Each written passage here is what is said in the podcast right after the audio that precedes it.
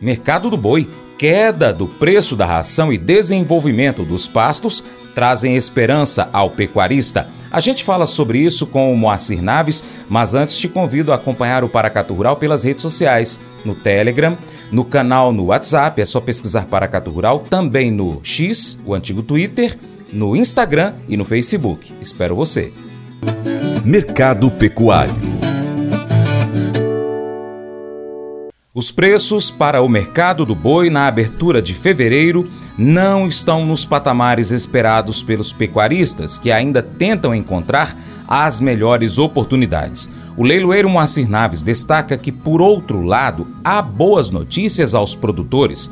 A pastagem está se desenvolvendo bem com a chegada das chuvas e, além disso, com as dificuldades eh, envolvendo o desenvolvimento das lavouras de soja há uma possibilidade de maior sobra da colheita, que será então destinada à fabricação de ração. Com isso, os custos da produção podem cair. Olá, bom dia, pecuarista de todo o Brasil. Sejam bem-vindos a mais um relato da semana aqui no Paracatu Rural e Diário Rural. Mais uma vez, muito obrigado pela audiência de todos vocês. Bom, vamos direto ao assunto, né? O mercado dessa semana passada nós tivemos aí um pouco fora do estado de Minas Gerais, fomos ao Mato Grosso, Mato Grosso do Sul, para a gente estar tá pegando um pouco mais de conhecimento, e eu vou falar um pouco mais disso nesse relatório é, dos preços aqui, mas vamos direto aos preços para a gente voltar nesse assunto que com certeza é interessante para todo mundo. Bom, nós tivemos aí o leilão de quarta e quinta-feira da semana passada, o leilão de segunda, quarta e quinta da semana passada, onde nós tivemos uma liquidez aí basicamente de 80%, 90% nos leilões. Começamos a vender o gado nelorado, mas os preços que realmente não tão satisfatório assim, mas no comparativo se encontram é, dentro da expectativa do mercado nacional. Entendeu? O bezerro Nelorado na faixa de 180, 200, 210 o bezerro Nelorado, o bezerro Nelore pega aí na casa dos seus 250, vai a 270, a bezerrinha Nelore vai com, na, nesse patamar de 190 até 210 reais arroba da bezerra Nelore, chegando aquela até na bezerra de, de 7 arroba. O mercado ainda segue um pouco frio aí nessas aquisições de termos de boi gordo, mas aqui na região tem ter, tido liquidez nos últimos leilões. Fizemos agora é, esses últimos leilões e com certeza com uma liquidez maravilhosa nessas últimas, nessa última semana. O mercado está querendo buscar um pouco mais, um preço mais agressivo é, na vaca para reposição, na vaca para engorda colocando ela aí na casa dos seus 200 reais. Não tá pegando, tá pegando aí na faixa de 160, 170 na vaca magra. E assim, muitas das vezes você não acha um lote muito, muito grande, até mesmo para compensar as cargas, e a gente utiliza assim dessa demanda para a gente estar tá fazendo é, essas aquisições, esse pessoal fazendo essas aquisições desse, desse, desse produto. Mas procura tá tendo, o pessoal já está tendo um pouco mais de pasto, chuva já está bem distribuída no noroeste de Minas Gerais e parte do centro-oeste. Então, assim, a gente já fica um pouco mais feliz a respeito do que, que é que acontece, que acontece aqui na nossa região em termos de preço. O mercado está tendo liquidez, nós temos vários leilões agora para frente, nós temos a semana do carnaval, né? Nessa agora. E com certeza isso aí é um momento de frieza no mercado é, interno aqui no Brasil mas o mercado externo começa um pouco ter um pouco mais de evolução. Agora voltamos lá na minha viagem que eu fiz ao Mato Grosso do Sul, no portal do, do, do, do Pantanal, e nós tivemos lá um encontro nacional dos leiloeiros rurais, e o mercado teve alguns patamares onde a gente pega um pouco mais da realidade do estado de São Paulo, a realidade do Mato Grosso do Sul, a realidade do Mato, do Mato Grosso, a realidade do Pantanal, que eu não conhecia essa realidade, é uma realidade que realmente ainda tem muito a ver com o nosso, nosso país e tem uma força muito grande no preço do boi gordo aqui na, na, na, região como um todo, no estado de São Paulo, descendo do Pantanal para o Mato Grosso do Sul e o estado de São Paulo.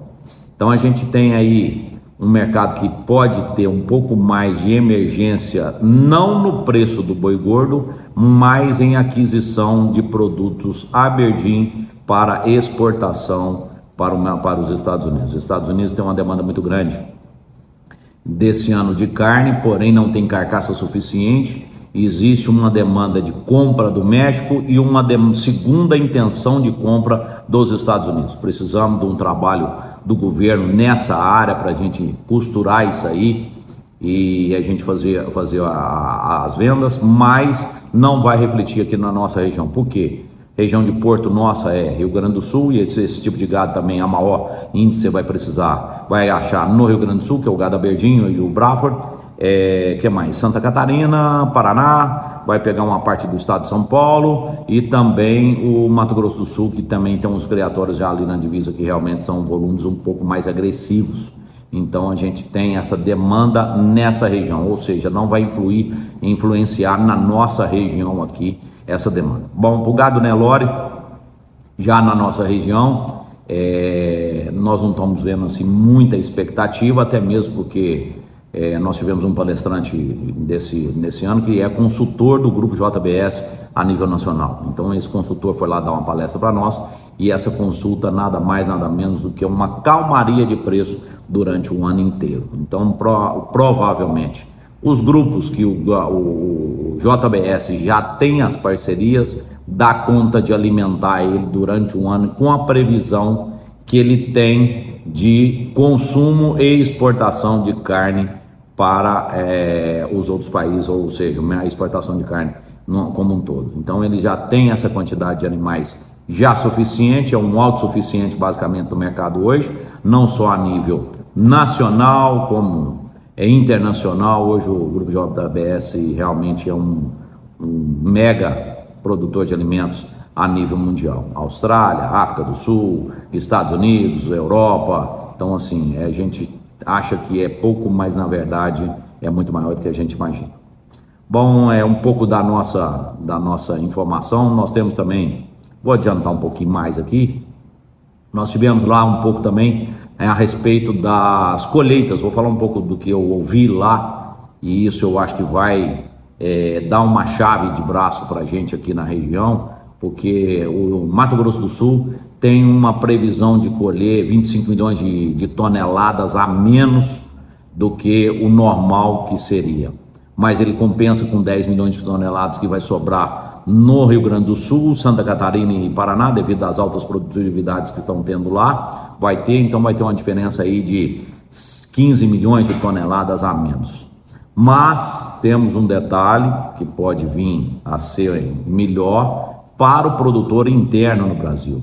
Existe uma demanda onde a classificação dessa soja está tendo um alto índice de soja que não dá para exportar, e isso vai sobrar um pouco mais de soja, ou seja, a famosa bandinha aqui dentro do, do nosso país. Então, acredito que vai dar para a gente misturar um pouco de soja, um pouco de milho e a gente fazer aí uma ração de custo mais barato do que o normal. Tendência de soja também durante esse próximo ano agora de 2024, dizem os pessoal lá que não é de muita de muito alvoroço, mas o mercado segue nesse patamar. Foi um pouco da gente que a gente teve lá. Nós tivemos parte de, de genoma, nós tivemos falando sobre pedigree, falando sobre genética, falando sobre ponderal e tudo mais. São áreas dentro da, da, da pecuária que a gente precisa estudar. Mas um momento a gente vai ter aí para a gente estar tá falando sobre isso aí.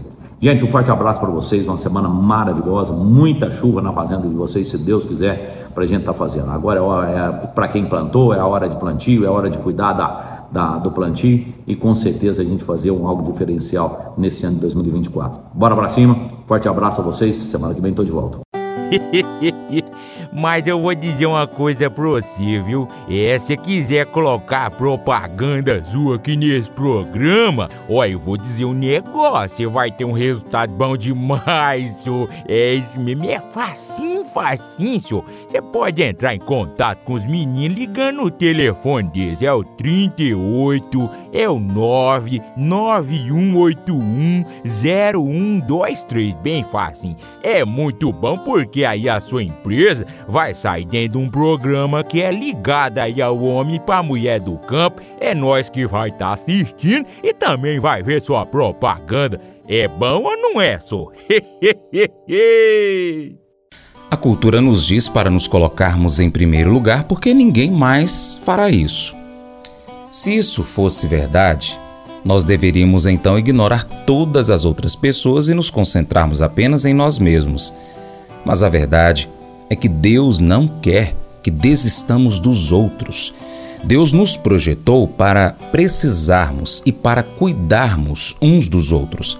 Então, hoje, em vez de você concentrar apenas em si mesmo, seja intencional para notar algo sobre a pessoa ao seu lado, à sua frente ou com qualquer pessoa com quem você possa interagir nesse dia. Observe algo em que estejam interessados, algo sobre o que estejam falando, algo que estejam vestindo, como tratarem alguém ou como fazem você se sentir. Então, diga algo a respeito. Elogios. Pergunte sobre o que eles amam ou pergunte sobre o dia deles. Importe-se com o seu próximo. Esse devocional faz parte do plano de estudos Nunca Desista do aplicativo bíblia.com. Muito obrigado pela sua atenção, Deus te abençoe e até o próximo. Tchau, tchau.